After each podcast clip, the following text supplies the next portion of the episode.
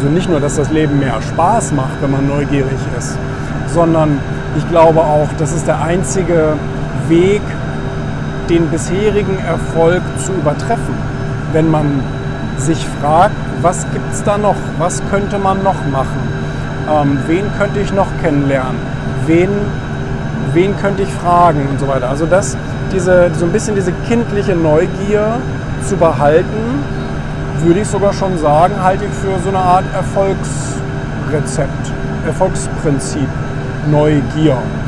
Ich glaube, ich habe das auch schon sehr oft gelesen in Büchern. Das ist ja sowieso das Witzige. Ne? Immer wenn man Bücher liest, werden die irgendwie so, so zu einem Teil von einem. Und dann endet man nachher wie Gutenberg und weiß gar nicht mehr so richtig, was sind meine Gedanken und was sind die Gedanken, die ich in einem Buch mal gelesen habe. Das ne? ist mir schon oft aufgefallen.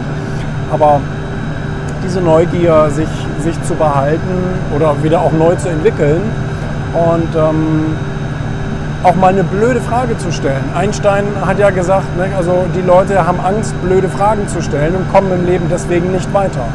Und das ist wirklich eine sehr, sehr wichtige Eigenschaft. Dieses Fragen, ähm, Fragen stellen und neugierig sein, nicht zu verlernen. Ja.